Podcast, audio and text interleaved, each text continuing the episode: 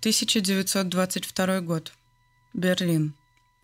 В филармонии молодой человек вдруг кричит по-русски «За царскую семью и Россию!» и стреляет из револьвера. Тот, в кого он целился, падает на пол.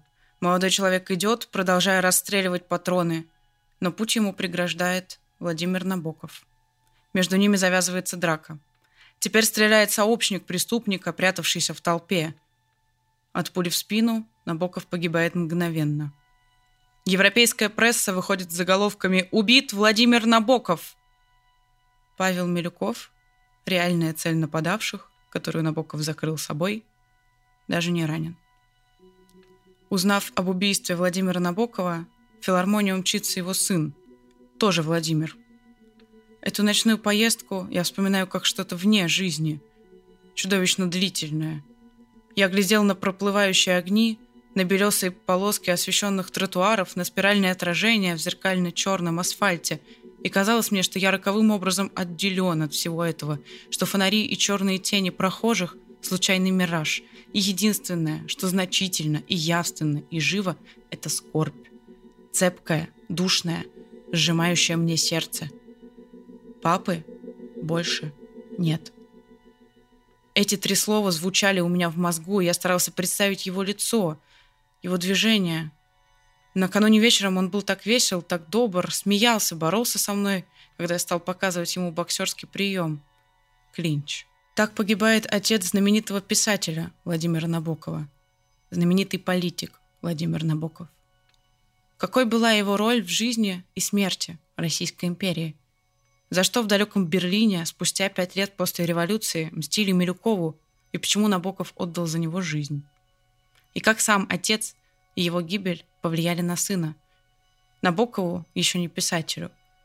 Тогда всего 23 года.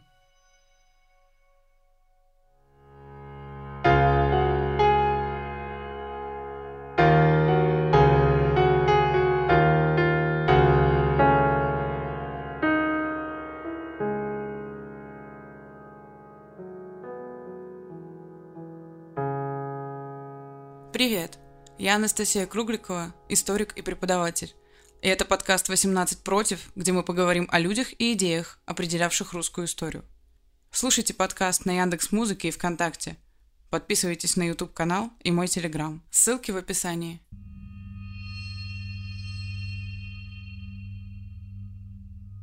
Род Набоковых относительно старый. Один из Набоковых был боевым товарищем Суворова Несколько Набоковых были женаты на сестрах декабристов, а один даже сторожил в Петропавловской крепости Достоевского, арестованного по делу Петрошевцев. Наш герой Владимир – ребенок некрасивого брака.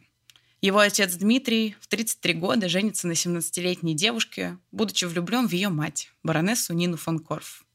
Нина отвечает Дмитрию взаимностью, но выйти за него не может и решает выдать за него дочь, чтобы Дмитрий всегда был рядом на законных основаниях. Вскоре после свадьбы роман Дмитрия и Нины заканчивается, а вот брак с ее дочерью сохранится навсегда. В нем так и не возникнет любви, зато родится 9 детей. Уникальный для той эпохи случай, когда ни один из детей не умирает ни при родах, ни в раннем возрасте. Владимир в 51 год погибнет первым из них. Дмитрий министр, министр юстиции, работает с Лорис Меликовым, например, и сыну дает хорошее образование. Владимир заканчивает юрфак Санкт-Петербургского университета. Однажды его с приятелями арестовывают за участие в студенческих волнениях. Начальство, узнав, что среди задержанных сын бывшего министра юстиции Дмитрия Набокова, пытается Владимира отпустить. Ему осторожно намекают, что отец очень ждет его к ужину. Владимир спрашивает, отпустят ли его приятелей, которых дома к ужину тоже ждут, но никто их отпускать не собирается. Набоков остается в камере вместе со всеми. В итоге через четыре дня пребывания в крестах отпускают всю компанию без каких-либо последствий. Видимо, именно потому, что среди задержанных Набоков, который принципиально отказывается выходить на свободу один. Правда, это не последний раз, когда он окажется в крестах.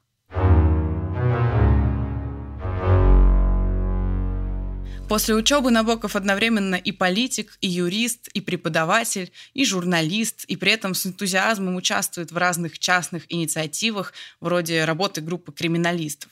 Они пытаются усовершенствовать уголовные наказания в России, ну, например, внедрить такую меру, как общепринятые уже сейчас условные наказания. Но нам все-таки интереснее его карьера политика. Набоков – один из основателей партии кадетов, конституционных демократов.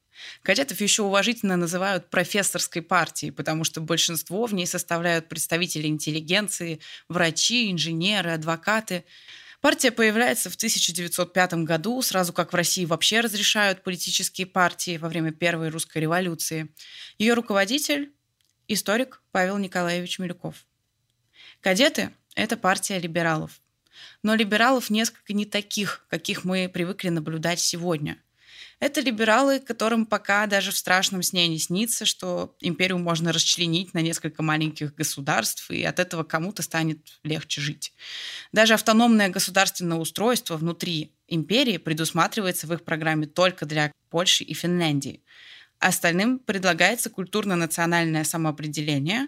Они могут получать начальное образование на родном языке, но русский должен иметь статус государственного, быть языком центральных учреждений, армии и флота.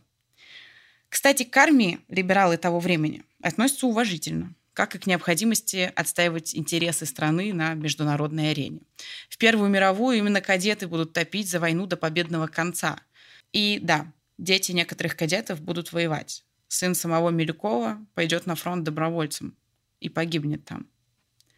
Кадеты хотят постепенно реформировать власть, действовать, насколько это возможно, ненасильственным путем. Хотят равноправия всех граждан, без различия сословия, национальности, пола и прочего. Хотят, чтобы Россия стала конституционной и парламентской монархией. Так прописано в их программе. Правда, многие склоняются скорее к республике, но, конечно, открыто прописать такое в программе не могут.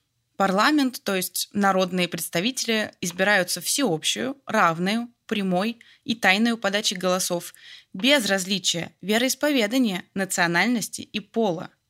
Все более-менее ясно, на один момент хочется обратить внимание.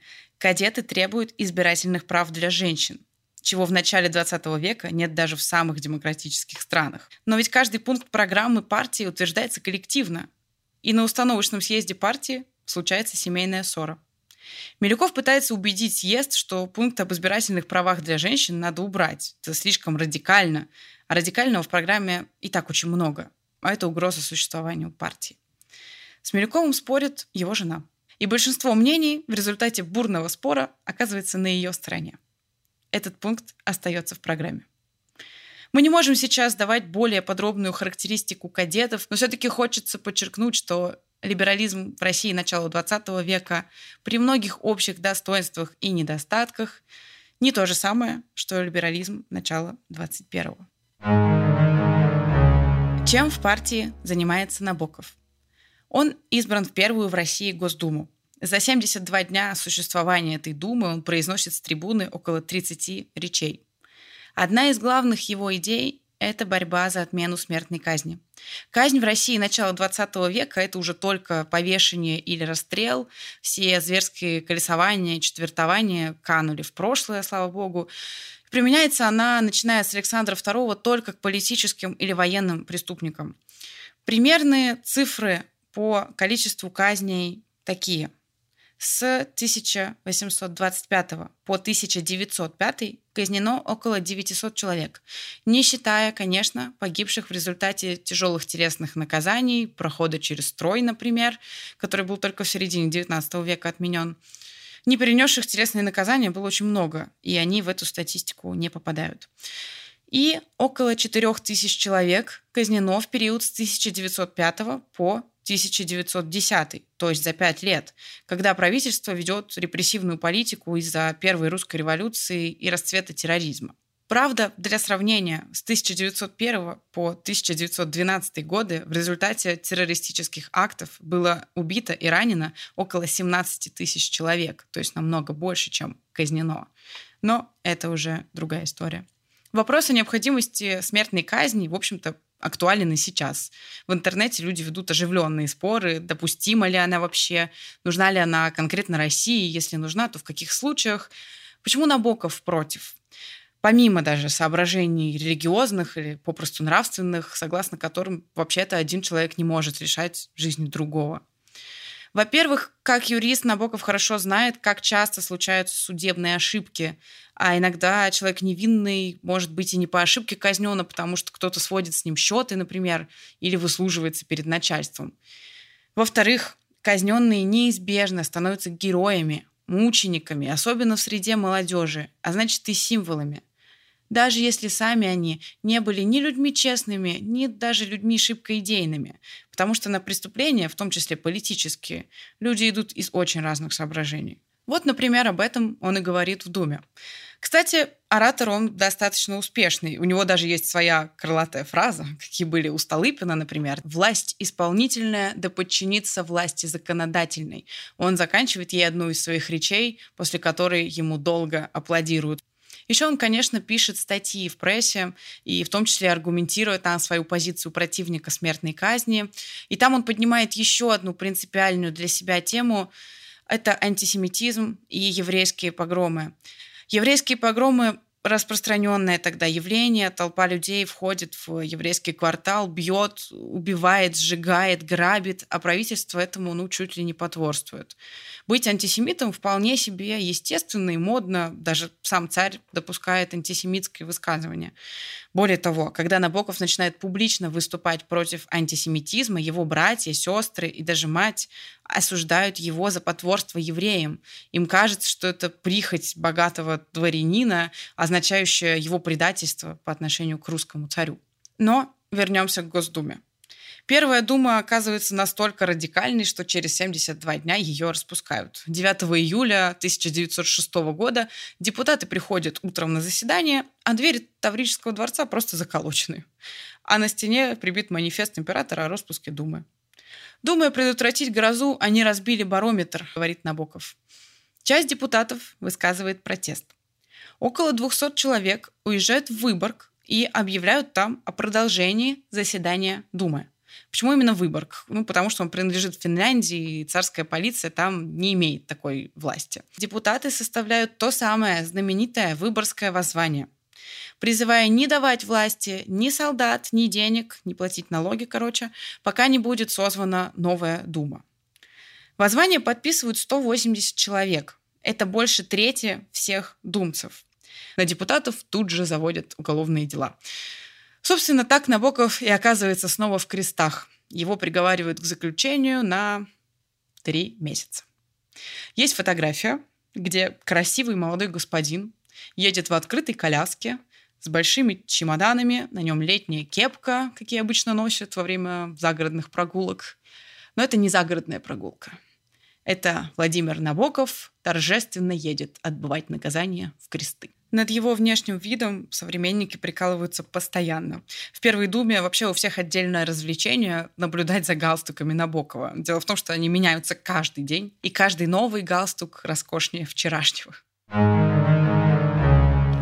О своей жизни в крестах Набоков пишет книгу «Тюремные досуги», причем пишет он ее сразу после тюрьмы в Италии, куда уезжает отдыхать с женой. Вот такой штрих к образу жизни русской интеллигенции того времени. Вышел из крестов, поехал развеяться в Италию. В Европу он вообще ездит часто, но о релокации, как мы бы сейчас сказали, не думает и даже осуждает ее, считает, что он должен служить родине. Семья Набоковых покинет Россию только при большевиках, когда их жизни будет угрожать прямая опасность. Из крестов Набоков пишет письма жене, описывая свой быт. Встает в 5 утра, ложится в 10 вечера, получает полноценный завтрак, обед и ужин, между ними гуляет по тюремному двору, делает зарядку, читает книги, которые жена по его просьбе ему передает, учит итальянский и занимается уголовным правом. Просит жену передать его любимые полотенца, новые воротнички и два галстука. И сам над собой смеется. Говорит, эти три тюремных месяца доставят нам больше лавров, чем терний. Но самое тяжелое наказание не заключение в крестах, а то, что Набоков больше не может избираться в Думу. С этого момента и вплоть до февральской революции он занимается только статьями для кадетской газеты «Речь» и внутренней административной работой в партии. Не менее важной, конечно. Ну и семьей. Еще в конце века он женится на Елене Рукавишниковой. Женится, видимо, по любви, хотя слухи ходят разные, поскольку невеста значительно богаче жениха. По некоторым слухам, она входит в топ-5 самых богатых невест Европы, даже не России. Из-за таких слухов Набоков однажды даже чуть не подерется на дуэли. В прессе появится статья, высмеивающая Набокова как содержанца. Ирония судьбы в том, что Владимир радикальный противник дуэлей и сам постоянно пишет об этом в прессе, но однажды все-таки сталкивается с тем, что далеко не все можно решить законными способами. И, кстати, страдает таким образом от свободы слова, за которую сам всю жизнь как либерал борется. К счастью, дуэль не состоится. Отношения у Владимира и Елены очень нежные – вот, например, он пишет ей из тюрьмы. «Радость моя, мое солнышко, я был несказанно счастлив видеть сегодня твое дорогое, родное личико и слышать твой обожаемый голосок. Я стараюсь не слишком это показывать, чтобы не растрогать тебя и себя, но теперь я мысленно обращаю к тебе все свои нежности, которые не мог сказать. Боюсь одного, что эти свидания тебя расстраивают. Это меня мучит. В этом браке рождается пятеро детей. Из всех детей именно с Владимиром у Набокова отца складываются самые теплые отношения. Старший Сергей, который был с Владимиром Погодкой, с детства мальчик более отстраненный, а уже в подростковом возрасте станет ясно, что он гомосексуалист, чего отец, конечно, не принимает, он ведь даже сам публично выступает против мужеложества. И хотя Сергея, конечно, будут в семье любить, теплых и глубоких отношений ни с кем у него не сложится. А погибнет он трагически в концлагере. Отец этого уже, конечно, не застанет, а вот писатель Набоков, судя по всему, будет тяжело переживать эту смерть. Скрывает в подростковом возрасте наклонности Сергея, кстати, именно его брат Владимир. Он находит дневниковые записи брата с разными фантазиями и спешит предъявить их всей семье, из-за чего разражается невиданный скандал. Еще одному сыну Кириллу, самому младшему, будет всего 10, когда отец погибнет, а с дочками Набоков отец, хотя и нежен, но глубоких отношений не выстраивает. Так что самая ощутимая близость у отца именно с Владимиром. Между ними взаимное восхищение. Отец поддерживает желание сына писать стихи, он даже показывает их Зинаиде Гиппиус, чтобы она оценила. Она возвращает ему стихи со словами «Передайте вашему сыну, что поэтому он никогда не будет». Отец печатает сына в своей газете, Публикуется он под псевдонимом Сирин именно потому, что фамилия Набоков ассоциируется обществу того времени только и именно с его отцом. Все знают политика Владимира Набокова. Сын вполне разделяет политические взгляды отца. Даже много лет спустя в интервью он скажет, «Мой отец был старомодным либералом, и я не возражаю, когда меня называют старомодным либералом. Огромное влияние на Набокова-младшего оказывает библиотека отца. Она еще в 1904 году, когда ему только 5 лет, насчитывает почти 2500 наименований, а многие наименования, они же представлены в нескольких томах, некоторые в десятках томов. То есть представляем себе масштаб. Семья Набоковых даже специально нанимает даму-библиотекаря, чтобы она постоянно следила за порядком. Именно в этой библиотеке у Набокова-младшего формируется интерес к литературе, интерес к бабочкам и, пожалуй, чувство прекрасного как таковое. Возможно, вообще ни один русский писатель не формируется настолько под влиянием отца. И дело даже не в том, похожи ли они. Сыну от отца передастся не так много. Он никогда не будет увлекаться политикой, а после гибели отца вообще пообещает себе никогда в политические дела не лезть ни в одной стране, и если Набоков-старший — это такой борец за свои идеалы и свою Россию, то он, писатель Набоков — это человек мира во всех смыслах, хоть и с вечной тоской по утраченной в 19 лет родине. Набоков-младший, в отличие от отца, не будет любить публичные выступления и едва ли сможет как-то долго и всерьез заниматься общественно полезной деятельностью. Да и как человек по своим нравственным качествам, по своему отношению к другим людям — Набоков писатель, пожалуй, стоит ниже отца. Но дело не в сходствах или различиях. Дело в том, какой значимой фигурой будет отец для Набокова-младшего всю его жизнь. Он будет нависать над писателем как тень. Его отцовская любовь утраченная, его любовь к родине утраченной, его нравственный пример, его общественная роль. Пафос его смерти, в конце концов.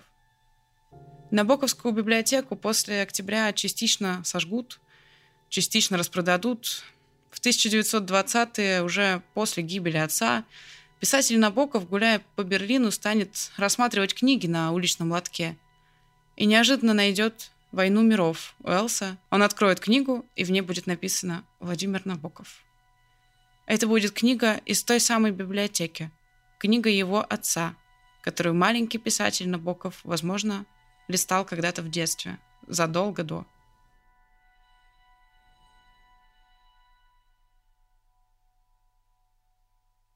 В Первую мировую кадеты поддерживают царское правительство.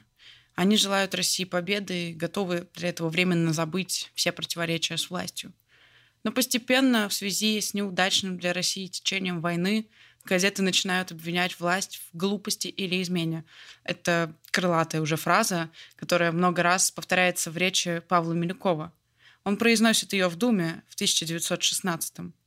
Милюков обвиняет власть ни много ни мало в том, что она последовательно ведет страну к поражению. В германофильских настроениях ну, а еще озвучивает свои подозрения в адрес императрицы Александры Федоровны, немки по происхождению. В Думе скандал. Член Государственного совета Павел Менделеев напишет, «По моему мнению, она, речь, дала последний толчок к революционному движению. Я сам вернулся в этот день из Думы совершенно удрученный. В ушах звучала постоянно повторяемая в речи Милюкова трагическая присказка «Что это, глупость или измена?» Ведь это спрашивал известный профессор, лидер кадетской партии и прогрессивного блока. Значит, он располагал действительно бесспорными данными, дававшими ему право с трибуны Государственной Думы бросать обвинения или хотя бы подозрения в измене, да еще против кого? Против русской царицы. В феврале 17 года революция. Воодушевленный Набоков идет к Таврическому дворцу. В эти 40-50 минут, пока мы шли к Государственной Думе, я пережил неповторившийся более подъем душевный. Мне казалось, что в самом деле произошло нечто великое и священное, что народ сбросил цепи, что рухнул деспотизм. Я не отдавал себе тогда отчета в том, что в основе происходившего был военный бунт, вспыхнувший стихийно вследствие условий, созданных тремя годами войны, и что в этой основе лежит семя будущей анархии и гибели. Если такие мысли являлись, то я гнал их прочь. Чем Набоков занимается дальше? Во-первых, он участвует в составлении акта о неприятии престола Михаилом Романовым, братом Николая II, которому тот э, своим отречением передает власть. Акт о неприятии Михаилом престола и создании Временного правительства в чистовике написан лично рукой Владимира Набокова. Дальше, по логике вещей, он должен занять во Временном правительстве пост министра юстиции. Но его отдают Керенскому. Он менее компетентен, зато более популярен. Набоков же становится управляющим делами Временного правительства, то есть занимается всей административной работой. К осени он оказывается фактически главой партии кадетов. Дело в том, что Милюков уходит в отставку, потому что его фигура вызывает ненависть в обществе. Милюков отстаивает необходимость войны до победного конца, а народ воевать устал.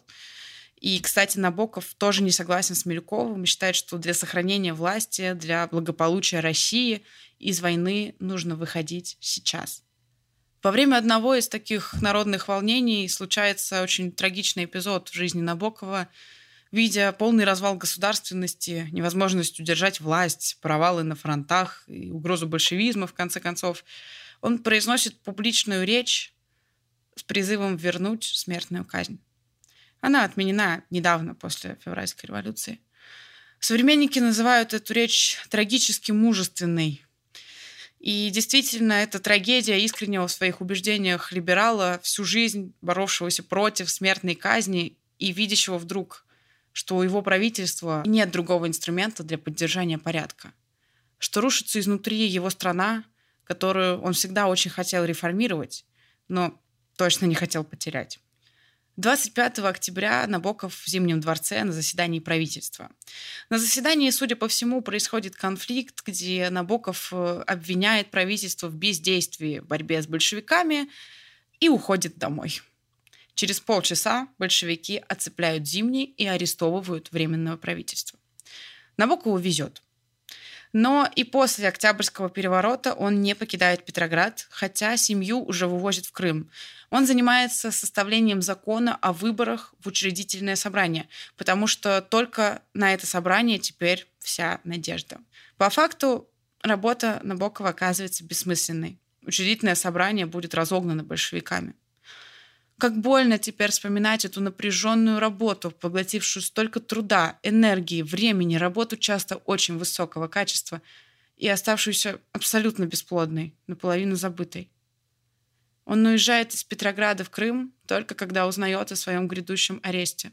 В Крыму Набоков пытается продолжать борьбу, но неким и нечем. Когда находиться там становится слишком опасно, семья на корабле «Надежда» уплывает в Турцию.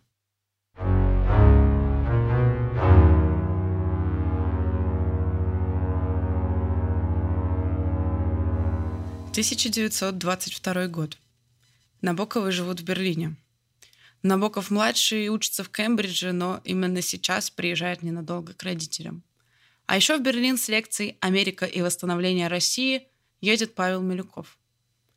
Когда-то один из первых людей России, теперь он живет в Париже, ездит по Европе и читает лекции для русских иммигрантов. Или делает прессу для русских иммигрантов. Набоков руководит кадетами в изгнании – они с Милюковым давно разошлись во взглядах. Милюков признает, что белое движение пало. Он не видит смысла и дальше бороться с большевиками и надеется, что большевистская власть изменится изнутри. И он, кажется, все еще гордится революцией. Набоков считает, что бороться надо продолжать всеми возможными средствами. По любому вопросу практической политики сторонники Милюкова и мы смотрим различно – нам нельзя приветствовать революцию, так как революция разрушила Россию, растлила народную душу, сделала из нас изгнанников. Мы остаемся противниками самодержавия и той куцей конституции, которая была до 1917-го. Но мы отрицали и отрицаем революционные пути. И теперь мы ясно увидели, к чему они приводят. В этом основа нашего разногласия. На старых друзей Набоков ценит. Он приходит в большой зал Берлинской филармонии на лекцию Милюкова – и погибает, защищая его. В Милюкова стреляют двое молодых монархистов – Шабельский и Таборицкий. В 1916-м он произнес речь, который нанес оскорбление русской государыне, бросив ей упрек в государственной измене. Так они заявят на суде. Этим Милюков, по мнению стрелявших, погубил царскую семью и Россию. Прокурор скажет – если подсудимые и люди их психологии в царе видели представителя Бога на земле, то в Милюкове они видели черта. Они будут приговорены к 12 и 14 годам каторги, но отбудут не больше пяти лет. Их освободят.